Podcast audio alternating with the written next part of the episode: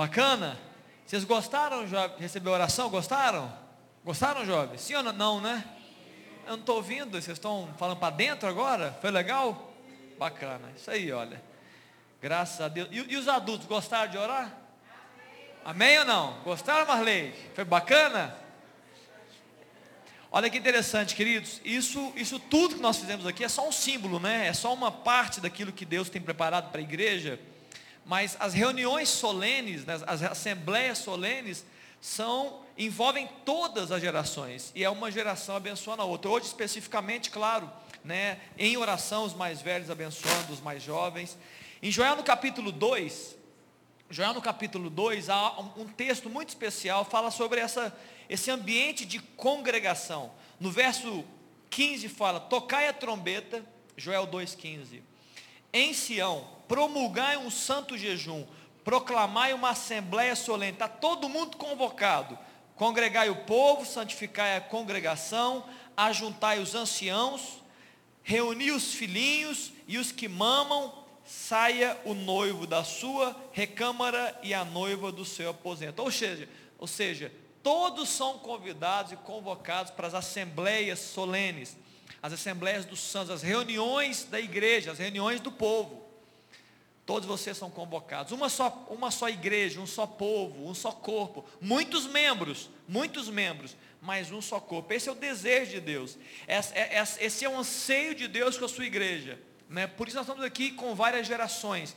Esse é o desejo de Deus. Eu queria dizer para você né, que é mais, mais velho, né, seja paciente com o mais jovem, né, ajude-o na sua caminhada, ore por ele. Você que é mais novo, seja paciente com os mais velhos. Muitas vezes os mais velhos na cabeça do mais jovem, ele tem um ritmo mais lento. Não, não tem nada a ver com ritmo, não. Ajustem os ritmos, né, os times da vida, vai dar tudo certo. E sobretudo, né, querido, amem-se mutuamente.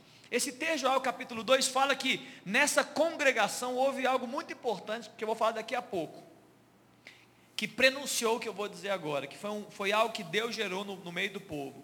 Só que nesse ambiente de congregação, está no verso aqui 28, fala: E acontecerá depois que derramarei o meu espírito sobre toda a carne, os vossos vossas filhas, filhos e filhas profetizarão, os vossos velhos sonharão, e os vossos jovens terão visões. E até sobre os servos e sobre os e sobre os servos derramarei o meu espírito naquele dia. Esse texto está falando, queridos, é o verso 29, né, como eu disse, 28 e 29. Ele está falando que quando Deus ele quer derramar do seu espírito, nenhuma geração fica sem ser atingida. Deus atinge os mais velhos por meio de sonhos, Deus atinge os filhos, Deus já atinge os jovens, né? Esses jovens aqui muitas vezes é a mocidade, que são, não são jovens do tipo under, jovens até 30 anos, é uma mocidade, são, são quase, quase adultos né? naquela, na, naquela geração ali de Israel. Então Deus está dizendo o seguinte: quando eu quero ministrar no meio da igreja, no meio do meu povo, eu atinjo todos, todas as gerações, amém? Então nós queremos declarar isso, que todos serão atingidos por Deus. E esse, esse atingir do Espírito, ele gera em quê? Ele gera em todos nós, de uma forma ou de outra, motivos de declarar a grandeza de Deus, de profetizar, que é declarar a grandeza de Deus. Alguns farão isso por meio de sonhos, outros farão isso, farão isso por meio de visões, e outros por declarações proféticas, a grandeza de Deus. Né? A, a declaração do que? Da esperança.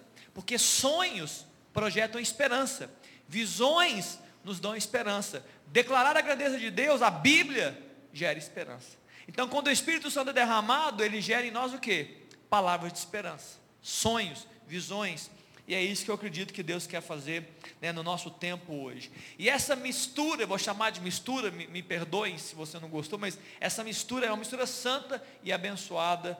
E eu quero incentivar todas as gerações aqui presentes a continuar fazendo isso. Você tem, tem pais aqui, filhos, né? Façam isso em casa.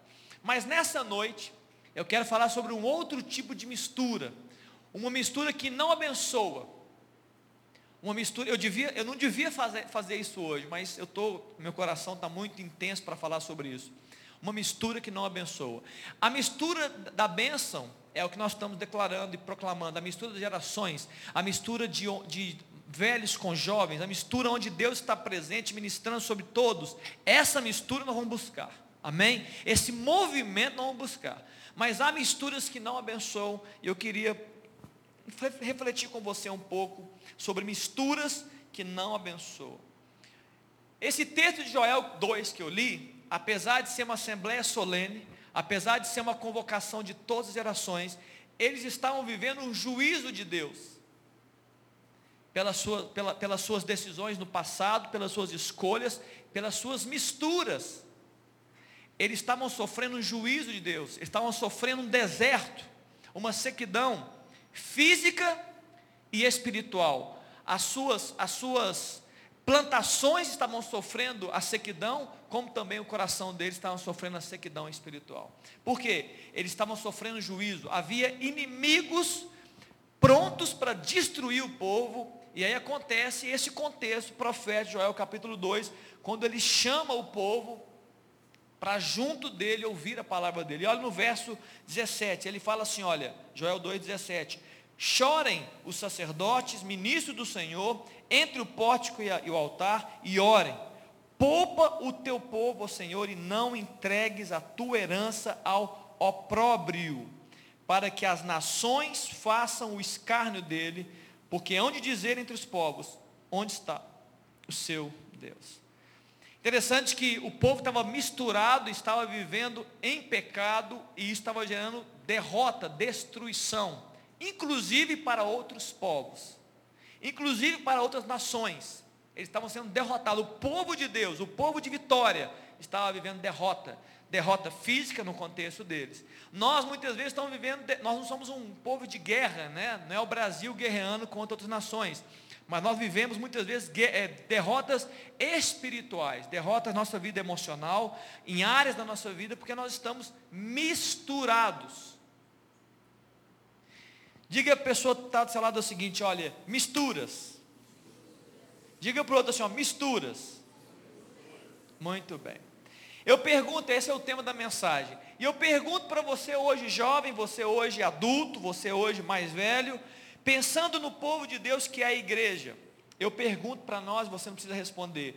Será que a igreja de Jesus está vivendo é, nesse tempo misturas que desagradam a Deus? Será que você individualmente está vivendo misturas que Deus não aprova? Será que você está é, bebendo tanto água saudável, como também bebendo água que eu posso chamar de podre, ou água sem saúde? Será que nós estamos vivendo essas misturas e esses alimentos? Muito bem, eu queria falar sobre algumas misturas hoje. A primeira delas é uma mistura espiritual. Abra comigo, se você puder, 1 Coríntios capítulo 10. 1 Coríntios 10, eu quero falar sobre essa mistura rapidamente. Eu quero que você pense sobre as misturas e as consequências dela, porque em nome de Jesus, a minha oração é que o Espírito Santo possa falar ao seu coração jovem, você é adulto, possa né, bater mais um pouquinho, né, como é, é, aquele martelo que esmiuça, esmiuça a penha, falar ao seu coração, que possa ministrar o seu coração, você possa se compreender no seu contexto, e em nome de Jesus, por causa do Espírito Santo, decidir mudar, decidir converter o seu, seu caminho, decidir paralisar uma mistura e começar um tempo novo, se assim Deus te direcionar. 1 Coríntios capítulo 10, no verso 14, fala assim: ó, olha uma mistura importante que muitas vezes nós esquecemos ou deixamos de lado. Portanto, meus irmãos, meus amados, fugir da idolatria. No verso 22, lê comigo também o seguinte, no verso é, 20, perdão. Antes, digo que as coisas que eles sacrificam é a demônios que as sacrificam e não a Deus. E eu não quero que vos torneis associados aos, com os demônios, aos demônios. Esse texto está falando de forma muito clara você não precisa ser um teólogo, você não precisa ser um pastor, um estudante é, é, profundo da Bíblia, que esse texto está dizendo que existem associações que homens e mulheres podem ter com demônios. É o texto está dizendo, fui eu que estou dizendo. Está dizendo que tem, tem, tem sacrifícios que são feitos a demônios, e aquele sacrifício você se torna participante, quando você se torna participante, você pode estar se associando a demônios. O apóstolo Paulo estava falando para a igreja, E não para os centros, e não para, para os povos que não têm Cristo. Estou falando para mim para você. Cuidado com associações. Nós podemos estar envolvidos em associações ou em misturas, estou chamando de misturas aqui, que não glorificam a Deus. Rapidamente, você foi criado, querido, para dar glórias a Deus. Você, você é um ser de adoração.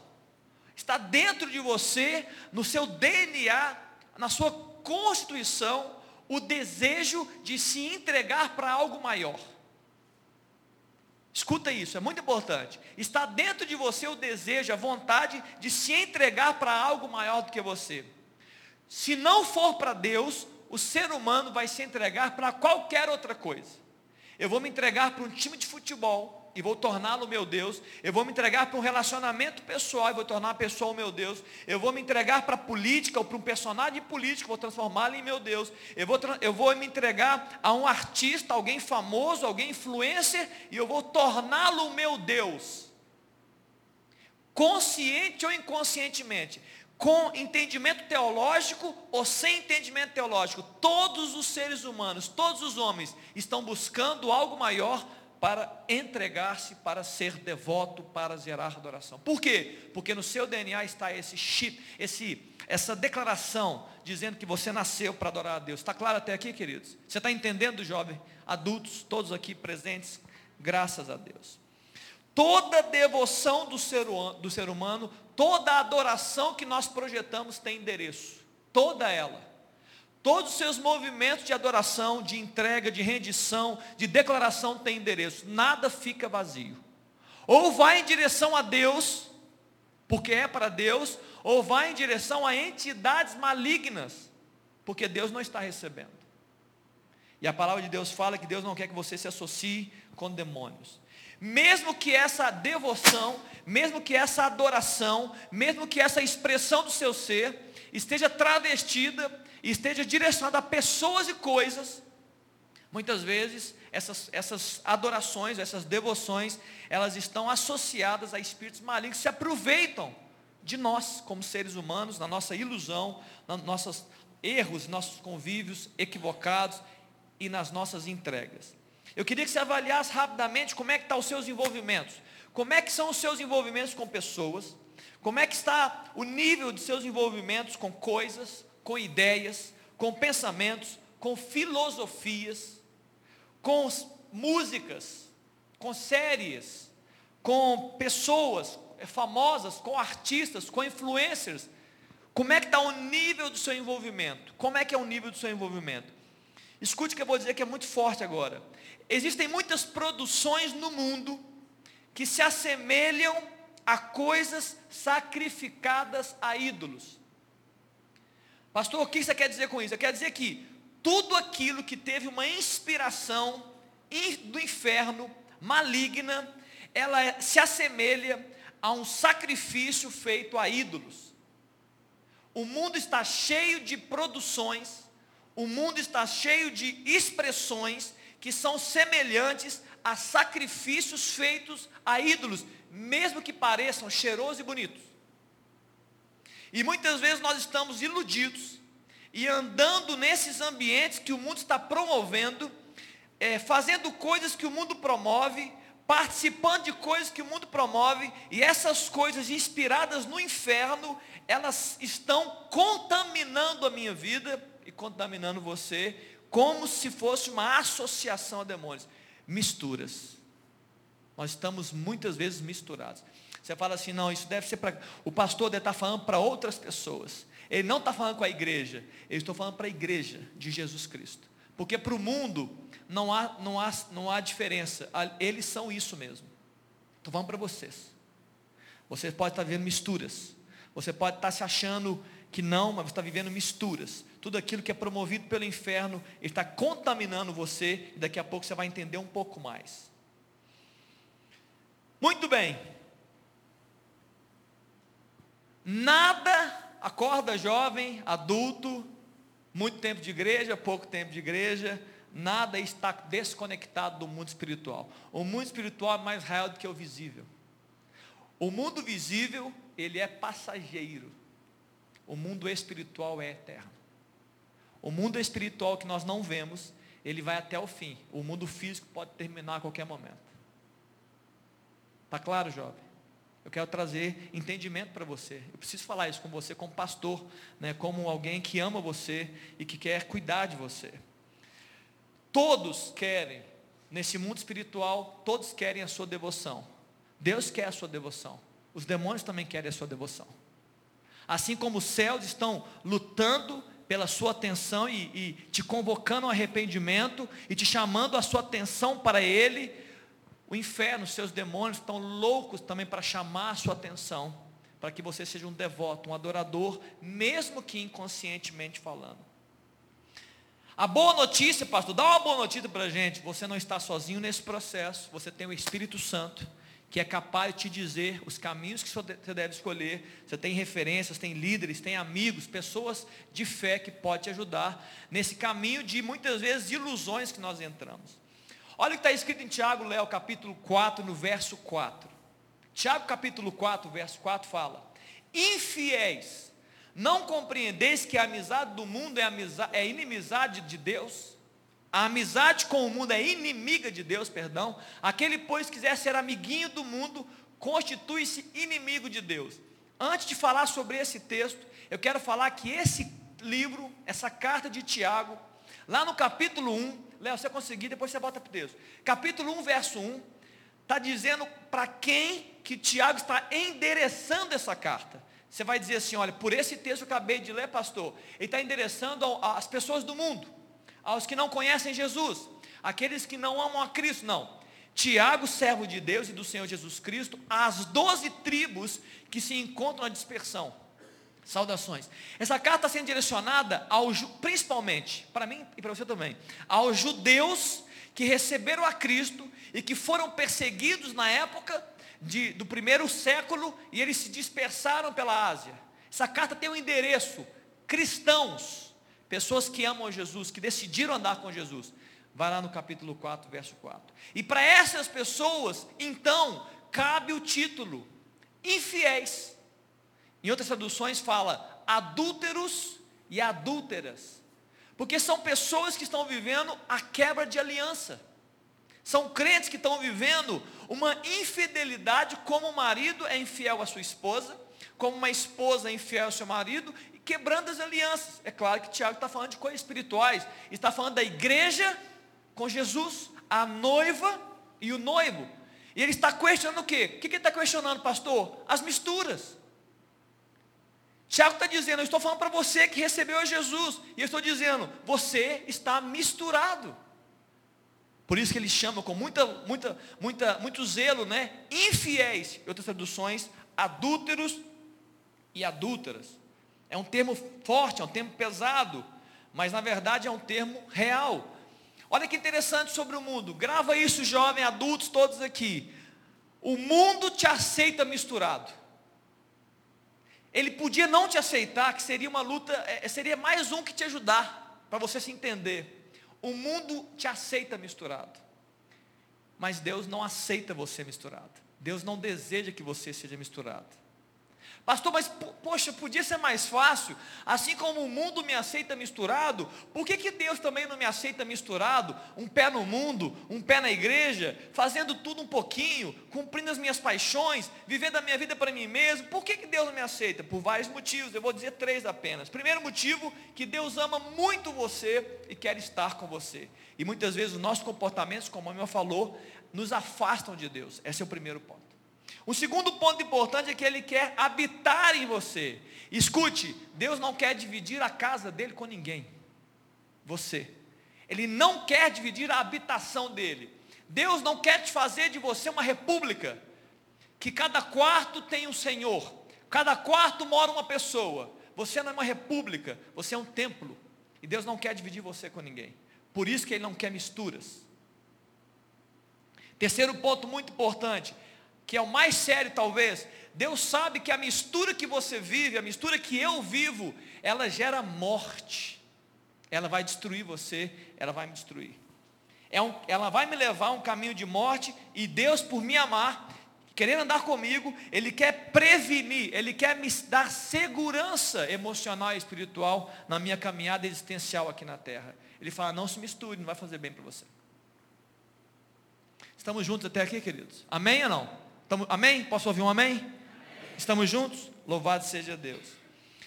Essas misturas, elas projetam em nós influências para pecar. É como se fosse um, um catalisador numa equação, é como se fosse é, algo muito forte que anuncia, que, que de, me predispõe para pecar. A mistura vem para me ajudar, infelizmente digo isso, a cumprir as minhas paixões. Essas misturas vêm para dizer o seguinte: pode fazer. Essas misturas vêm dizer para mim: olha, é normal, tem que cumprir, é isso. Essas misturas produzem o, o desejo, as paixões. Todos nós aqui, sem exceção, temos uma luta aqui dentro contra as paixões carnais, como a palavra de Deus fala. Paulo fala isso com muitos, muitos versículos. Desejos que me, me enraizam na terra. Desejos e paixões que me colocam à mercê das minhas próprias vontades. Então nós, nos tornamos muitas vezes alvos fáceis, que o diabo só tem que o mundo só tem que gerar ofertas naquilo que eu quero realizar com as minhas paixões e eu me misturo facilmente. E é, essas misturas, elas acrescentam, é, acrescentam internamente né, ainda mais paixões, ainda mais vontade de atender as minhas paixões. E é interessante que nós queremos tudo de Deus, amém? Todo mundo aqui fala, eu queria tudo de Deus, mas nem sempre estamos dispostos a entregar tudo a Ele, não é? Eu quero tudo que Deus tem para mim, mas muitas vezes eu não estou disposto a entregar tudo que eu sou a Ele. E acredite que eu vou dizer, a sua relação com Deus tem essa proporção, ela é proporcional. Você semeia a sua vida em relação a Deus, você colhe o fruto de Deus em relação à sua vida. É muito, é muito, é muito proporcional. Quanto mais você entrega para Deus, mais você recebe dele. Eu já disse aqui algumas vezes, já, fez, já falei sobre isso algumas, algumas vezes. A pergunta que nós devemos fazer, a pergunta que você deve fazer no seu dia, não é o quanto você tem de Deus. Essa não é a melhor pergunta. A pergunta certa que vai mudar a sua história não é o quanto você tem de Deus, é o quanto Deus tem da sua vida, o quanto Ele tem de você. Essa é a pergunta certa. Porque essa resposta que se você der, ela vai responder o quanto que você está renunciando por Ele, o quanto que você está abrindo mão por Ele, o quanto Deus tem de você, o quanto Ele comanda e governa a sua história, o quanto Ele comanda e governa os seus comportamentos, seus pensamentos, seus sentimentos, sua devoção, sua entrega, suas intenções. Misturas, querido, como eu estou falando aqui, te aprisionam no pecado. Eu quero falar três consequências terríveis dessa, desse pecado, dessa mistura. Amém? Eu quero falar três consequências terríveis dessas misturas. A primeira consequência são as relações desmedidas e desproporcionais. Pastor, o que você quer falar com isso? Eu quero dizer que o ser humano, qualquer que seja ele, dentro ou fora da igreja, se a relação que ele tem com Deus, ela está desproporcional, ela tem um, um, um gap, um vazio, ela, tá, ela tem um déficit. Então, esse homem essa mulher, esse jovem, também terá uma relação desproporcional com alguma coisa, com alguma pessoa, com alguma entidade. Não, eu vou repetir isso aqui, talvez ficou complexo. Qualquer pessoa que tem uma relação desproporcional com Deus, não está preenchido com Deus, não está resolvido nessa relação, vai ter problemas em qualquer outro nível de relações, com coisas, pessoas e entidades. Vou dar exemplos práticos aqui. Pessoas que não foram preenchidas por Jesus Cristo, pessoas que não tiveram seu coração preenchido, aplacaram o, o seu, as suas, os seus vazios, né, foi preenchido o seu vazio existencial. É, Jesus veio para aplacar os dramas existenciais, os dramas do interior, se não acontece isso, eu vou buscar isso em algum lugar, em alguma pessoa, em algum ambiente. Tem pessoas que se entregam ao trabalho e fazem dele um Deus porque não tem resolvido a sua história com o próprio Deus. Tem pessoas que se entregam a relacionamentos, relacionamentos errados e tornam, se tornam dependentes emocionalmente porque não tem a sua relação com Deus resolvida. Tem pessoas que se entregam a famosos, a, a, homens e mulheres que aparecem no mundo, que tem milhões de seguidores, atletas, eu quero ser como ele, porque não tem a sua vida com Deus resolvida. Tem pessoas que se entregam ao dinheiro porque não tem a sua vida em Deus resolvida. Está claro que eles estão dizendo aqui? As suas relações desproporcionais, se ela for desproporcional com Deus, você vai entrar no caminho de desproporção nas suas relações com outras coisas, pessoas e assim por diante. Por quê? Porque no final das contas, nós estamos buscando preencher aqui dentro algo que ainda não foi preenchido por Jesus Cristo, por causa da desproporção das nossas relações. E de fato, só Ele pode preencher esse vazio que nós temos aqui dentro. Esse vazio, como eu quando a gente era criança, a gente já ouviu isso, você que é do dia, que talvez já ouviu, o vazio daqui de dentro, ele tem o tamanho de Jesus Cristo. Ninguém mais consegue preencher. Você precisa de Jesus. Nossas buscas, querido, fora de Cristo são perda de tempo. São, são cansaço, são enfado e podem nos levar a amores ilusórios e a caminhos de morte. Buscas fora de Cristo podem nos levar a amores ilusórios e a caminhos de morte.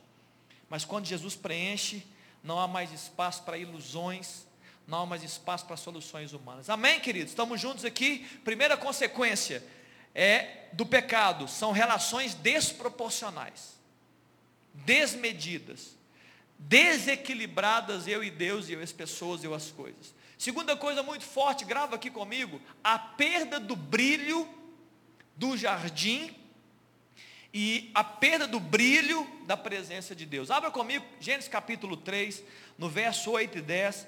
Eu estou trazendo vocês agora para o primeiro pecado declarado na Bíblia, chamado pecado original, que gostam de dizer, o pecado inicial, o pecado de Adão. Olha o que aconteceu com o ser humano, Adão, com Eva, nesse primeiro movimento de pecado, de desobediência, e esse, esse movimento que aconteceu com Adão e Eva, ele continua, jovem, acontecendo conosco. Muito parecido, muito semelhante. Eu quero que você pense sobre isso. Verso 8. Quando ouviram, eles tinham pecado, você sabe disso, desobedeceram, vão já para a consequência desse pecado. Aqui é uma consequência. Quando ouviram a voz do Senhor, que andava no jardim pela viração do dia, para quem entende, Deus, Deus descia naquele jardim todos os dias, lá para seis da tarde, estou só chutando aqui, não fica preocupado com a teologia não, lá na viração do dia para nós aqui, em torno de seis da tarde, ele descia e ele conversava, ele trocava ideia com Adão, esconderam-se da presença do Senhor Deus, o homem e sua mulher, por entre as árvores de jardim, verso 9, e chamou o Senhor Deus ao homem, lhe perguntou, onde estás? E no verso 10 fala, ele respondeu, ouvi a tua voz jardim, e porque estava nu, tive medo e me escondi. O pecado, queridos, conseguiu, escuta, para você entender onde você está pisando. O pecado conseguiu tirar o brilho do jardim e a delícia que é a presença de Deus. Eu vou, eu vou investir um pouco de tempo agora nisso aqui. O pecado, a desobediência, a vida vivida para mim mesmo, ela tirou o brilho do jardim e tirou o brilho da presença de Deus. Salmo 16, no, capítulo, no verso 11, fala: Tu me farás ver os caminhos da vida, na tua presença há plenitude de alegria, e na tua destra delícias perpetuamente, eternamente. Adão perdeu a capacidade de visualizar e de usufruir isso. Pensa comigo. O pecado conseguiu manchar duas coisas extremamente abençoadas na vida do ser humano. Ele conseguiu manchar o jardim de Deus físico e o jardim de Deus espiritual, que é a manifestação da presença de Deus. As duas coisas foram manchadas. Você já se viu assim? Marcado tanto fisicamente quanto espiritualmente? Você já se pensou estar no melhor lugar da terra e não conseguir usufruir deste lugar? Já pensou isso? Eu estou no melhor lugar, eu estou num ambiente abençoado e eu não consigo vivenciar. Eu não consigo encontrar satisfação no local que eu estou. Eu estou sempre insatisfeito, inseguro, ansioso e buscando outra coisa. O pecado produziu isso na vida de Adão e de Eva. Você já pensou ouvir a voz de Deus, querido? Imagina Deus chegando ali no jardim de uma forma sobrenatural e dizendo assim, ó, Adão, Adão, Adão, onde está Adão? Você já pensou ouvir a voz de Deus e, e a voz de Deus falando o seu nome, chamando pelo seu nome, e você não ter o desejo de se aproximar de Deus e de usufruir do benefício da presença dEle. Já pensou nisso? Adão pensou nisso e fugiu da presença de Deus, porque ele estava envergonhado. Ele fugiu de Deus. O pecado tirou e ainda tira de nós, queridos, a naturalidade, a normalidade que é usufruir da presença do Pai, livremente, intimamente. O pecado tira isso de nós, ele arranca isso de nós, ele marca aqui dentro e nos tira essas coisas. Foi assim, exatamente assim, quando aconteceu com Adão e Eva. A beleza foi embora, a beleza da vida foi embora. O que era extraordinário, conviver num jardim de delícias e conviver com a presença de Deus, onde há delícia e alegria, o pecado trouxe escuridão na mente, no coração, na vida, tudo perdeu sentido. O pecado tem o poder de tirar o sentido das coisas boas da vida, porque ele é morte, é um caminho de morte. O encontro, né, o encontro na viração do dia, que possivelmente Adão esperava todos os dias, e depois ele introduziu Eva nessa mesa, né, nessa mesa de comunhão com Deus, que ele esperava todo dia, que era um, uma espera, uma expectativa gostosa, uma expectativa abençoada. Olha, olha, está chegando a hora, o sol está se pondo. Eu acho que o Criador dos céus e a terra vai sentar na nossa mesa, Eva, prepara o lanche, prepara o chá. É, é, vão fazer aqui um, um, um banquete para o Senhor. E agora não. A presença de Deus já não era mais nem desejada. Ele não quer mais, eles não queriam mais Deus. Não, não, não, não. Vou, vamos esconder, porque nós estamos envergonhados, da presença de Deus pelo que nós fizemos. O pecado gerou morte, o pecado é um vírus, querido, que corrompe, que corrói o ser humano, que ele gera dores internas e gera reações de distanciamento de Deus. É, é, é uma visão que nós temos de nós mesmos, do nosso pecado, que nos joga para longe de Deus. Como a Ilka falou aqui, viu, Ilka? Nós não combinamos, né? Você falou um pouco sobre isso aqui. Queridos, muitas vezes essas misturas que eu estou dizendo aqui, elas parecem, elas nos parecem prazerosas, porque elas atendem às expectativas da minha carne e dos meus desejos pessoais. Mas elas, e elas até podem gerar um tipo de satisfação temporária, mas é morte. Provérbios capítulo 14, no verso 12, fala que há caminhos que ao homem parece direito, mas o seu fim são, ao fim ou ao cabo, dá caminhos de morte. Ou seja, há caminhos que nós entramos que tem algum prazer, que tem alguma satisfação, que tem alguma alegria, que tem alguma sensação que está dando certo, é isso mesmo, mas o fim deles é caminhos de morte. Por quê? Romanos, como, como a Bíblia fala, o salário do pecado é a morte, querido. O salário do pecado é a morte. Não tem como fugir disso. E talvez você fale assim, olha, como é que eu vou saber então que caminho escolher, se muitas vezes o caminho, o início do caminho parece bom. Você precisa de orar, você precisa do Espírito Santo, você precisa clamar a Deus, você precisa apaziguar né, os desejos da sua vida e falar, ei, eu tenho que entregar ao Senhor, tenho que clamar por Ele, Deus me livra dos caminhos maus. Amém, queridos? Primeira, primeira consequência severa, desproporção nas relações. Você vai se entregar para outros deuses se você não se entregar diretamente para Deus por causa do pecado. Segunda, Des, segunda questão é que o, a vida, o, o, jardim perde o brilho, a vida perde o brilho, o, o ambiente perde o brilho e a própria presença de Deus. E o terceiro é uma consequência terrível e drástica, e ela já está, ela é uma consequência cronologicamente ainda mais para frente. Adão teve uma consequência imediata. Eu pequei, Deus veio e eu fugi. Agora, se eu não me resolvo em Deus, se eu não me arrependo, se eu não volto para o caminho, se eu não converto meu coração para Deus, essa terceira consequência é terrível, que é quase uma morte espiritual. Eu chamei de frieza e sequidão espiritual. Pecado gera frieza e sequidão espiritual. Quase todas as pessoas que entram no meu gabinete e falam assim: Olha, eu estou meio frio com Deus. Possivelmente, eu não estou querendo acusar ninguém, está ligado a uma vida de desobediência e pecado. Possivelmente. Tem algumas decisões que essas pessoas estão tomando que estão mais distanciando ela de Deus do que aproximando ela de Deus. Boa parte da frieza e da sequidão espiritual tem a ver com pecado. Boa parte, está ligado à desobediência, está ligado a escolhas de caminhos de morte, está ligado a você entrar no ambiente que Deus não te falou para entrar, você dizer palavras que Deus não diz para você dizer, são caminhos de morte. E você está ali, é, como você não se arrepende, você continua nele, continua nele. Davi, um ano de pecado, a Bíblia fala que ele sentiu o peso da mão de Deus, Salmo 51, se não me engano, e a Bíblia fala que o peso da mão de Deus era sobre ele, e ele sentiu sequidão até nos ossos. A coisa que era só espiritual veio para o físico. Ele sentiu até dores no corpo por causa de um pecado não confessado. Ele estava distante de Deus, ele estava frio, frio espiritualmente. Ele estava frio na sua relação com Deus. E sabe o que é interessante que eu vou dizer aqui? Olha que é, é muito sério que eu vou dizer. Você, queridos, com seu corpo, com a sua mente, com seus olhos, com as suas expressões, você tem tudo que é necessário, tudo, todos aqui, você tem tudo que é necessário para fluir de Deus de uma forma poderosa e sobrenatural. Vocês todos aqui têm tudo que é necessário para fluir de Deus de forma poderosa. Mas também nós temos, o ser humano tem tudo que é necessário para fluirmos águas podres e adoecidas. É louco isso, né? É louco isso. Todos vocês, nós temos tudo o que é necessário para fluir Deus.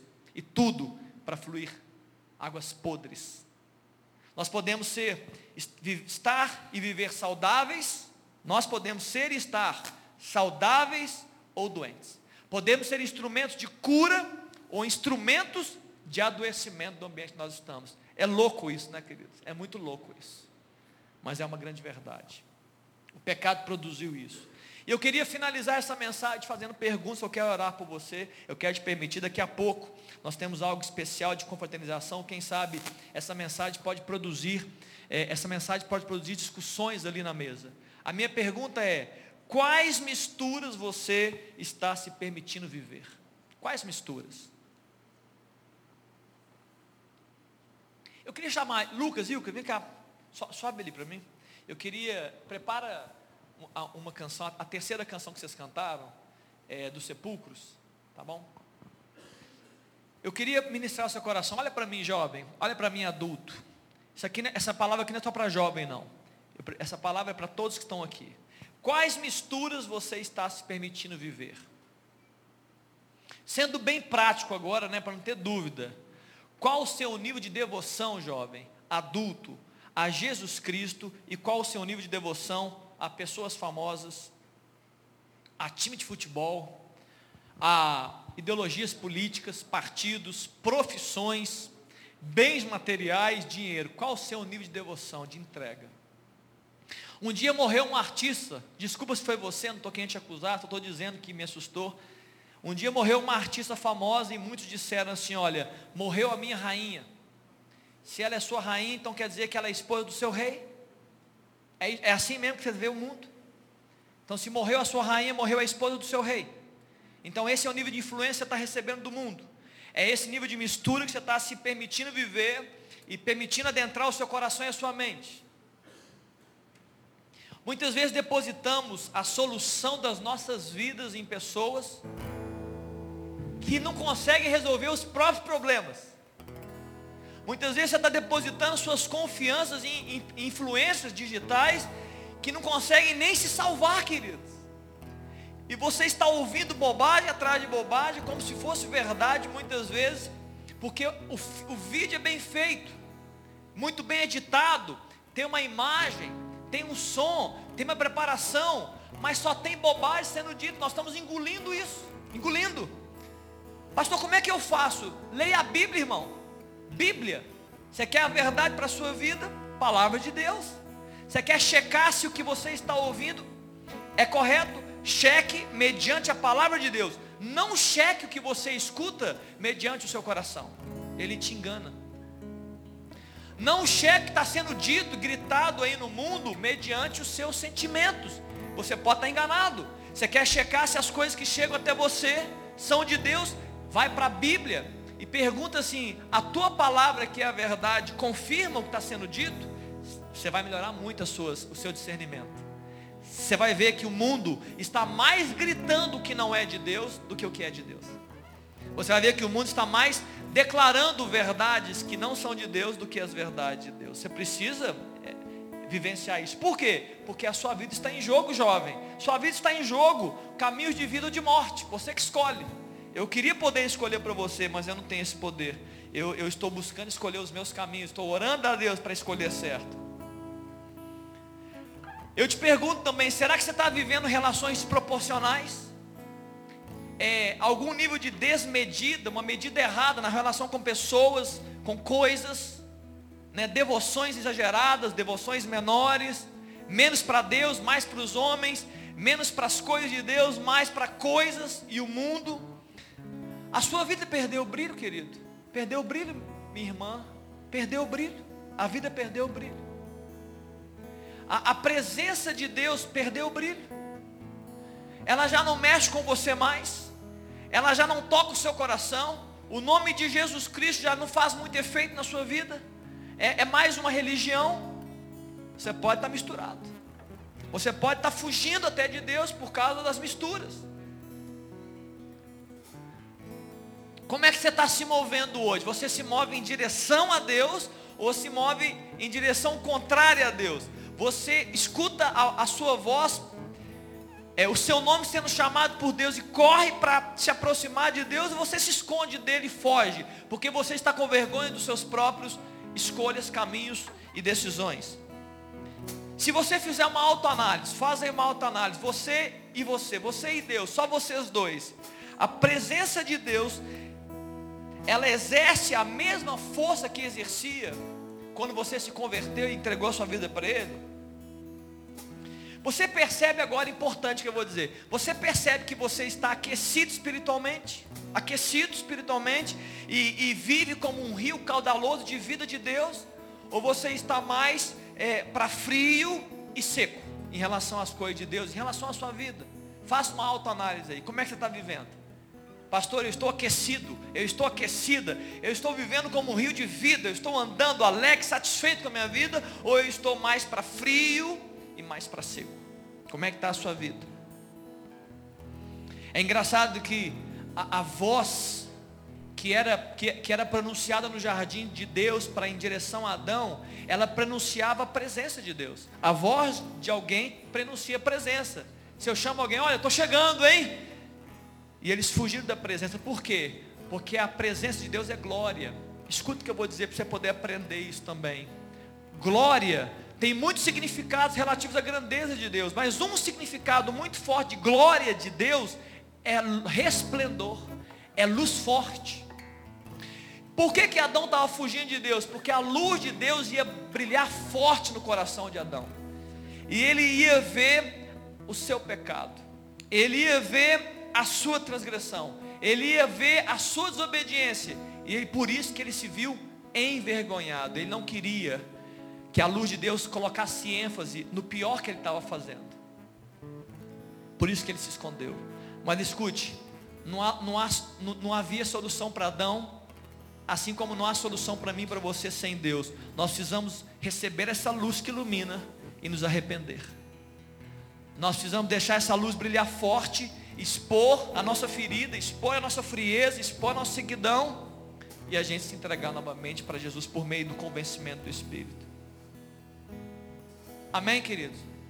Eu queria que você fechasse seus olhos. Eu quero orar por você. Mas eu quero perguntar antes de orar, eu queria te perguntar o seguinte: feche seus olhos, só para que você fique conectado aí, sozinho, você e Deus. Daqui a pouco vamos cantar essa canção. Você que me ouviu aqui essa noite, você que veio, louvado seja Deus pela sua vida. Eu sei que você veio aqui buscando a Deus, querendo algo de Deus. A minha pergunta para você é: existe alguma mistura enquanto eu pregava que você percebeu, que você tem vivido, que você tem entregue a sua vida? não precisa falar para mim, não precisa falar, não agora minha pergunta é: pensa aí, existem misturas? Deixa o Espírito Santo ministrar o seu coração um pouco, deixa Deus falar com você. Existem misturas? E essas misturas, como eu disse nessa noite, estão gerando consequências. Existem misturas que estão gerando consequências. E essas consequências estão atingindo você, como eu disse aqui que atingiria. Existem. Existem misturas. O Senhor está te mostrando alguma mistura aí essa noite? Alguma desproporção, alguma, desme, alguma relação desmedida, alguma frieza, existe alguma coisa aí, existe alguma mistura. Se você percebe que há algo, alguma mistura, eu queria orar por você. Eu queria que você ficasse de pé aí no seu lugar, nem precisa vir aqui na frente. Eu queria orar por você. Se você percebe, sim, pastor, eu tenho uma mistura, eu quero ter coragem de anunciar essa mistura diante do Senhor. Você não vai dizer para ninguém não, tá querido? Você pode ficar à vontade. Eu queria que você ficasse de pé, que eu quero orar por você, para que a gente possa romper com essas misturas e você ser liberto. Amém? Fica de pé. Amém. Pessoas estão ficando de pé. Não fique de pé porque eu estou te pedindo. Não faça isso. Eu, eu não sou Jesus. Eu sou só um homem. Eu quero que você fique de pé diante de Jesus. Eu quero que a, a sua posição de mistura, a sua, a, o seu arrependimento seja diante dele. Vamos cantar uma canção. Enquanto isso, você vai ficando de pé se você perceber que Deus está falando com você. E você que já está em pé, vai orando. Vai declarando o Senhor nessa noite. Tem mistura.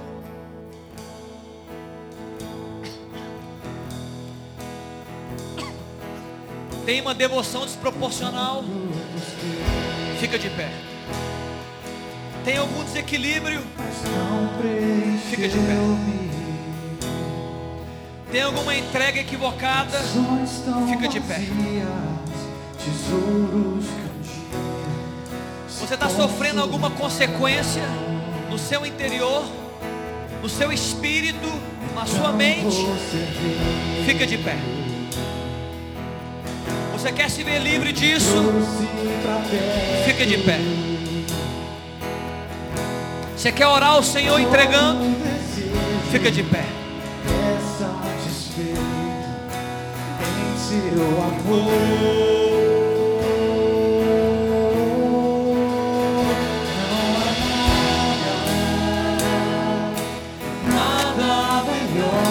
Você percebe uma frieza no seu coração. Você percebe uma sequidão no seu coração? Fica de pé. Apresenta isso a Deus.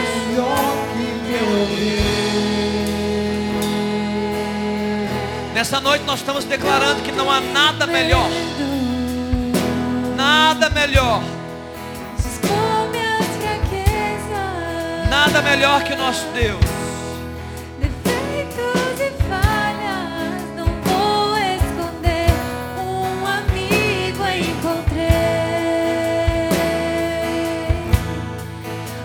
Você está aqui e se sente aprisionado agora que eu estou falando para você, aprisionado com algum pensamento, aprisionado com alguma entrega, aprisionado com algo, e você quer se ver livre, fica de pé, fica de pé.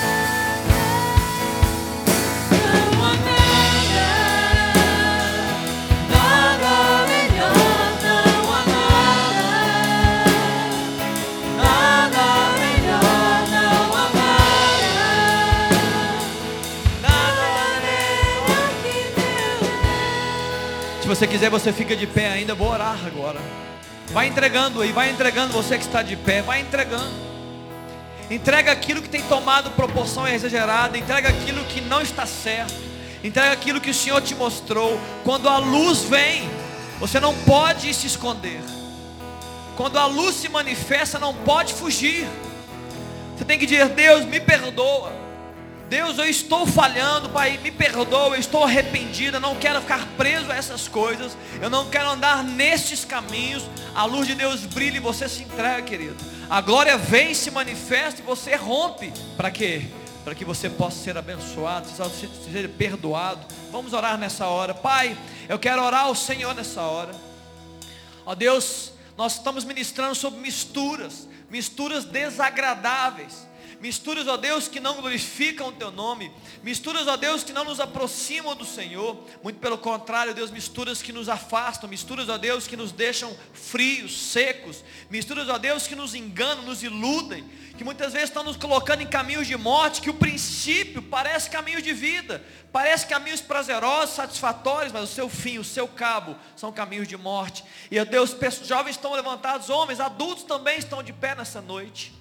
Pai, a minha oração, Deus, é que o Senhor possa receber, ó Deus, o coração deles, receber, ó Deus, a oração que eles estão fazendo, receber, ó Deus, a entrega que eles estão fazendo, o arrependimento, o desejo de se verem livres, se verem libertos, se verem, ó Deus, puros, santificados para o Senhor. Espírito Santo, toma essas vidas. Ó Deus, capacita-os para viver, ó Deus, uma vida santa. Capacita, ó Deus, para se verem livres, ó Deus, de misturas, de coisas, ó Deus, que não te agradam, que, ó Deus, são desaprovadas pelo Senhor. Ó Deus, aquece novamente esses corações.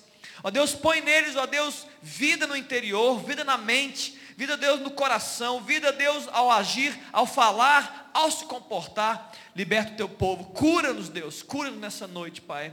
É a minha oração em nome de Jesus. Amém, queridos? Amém. Deus te abençoe. Pode se sentar. Você, você quer dar uma palavra, Rosana? Vem aqui.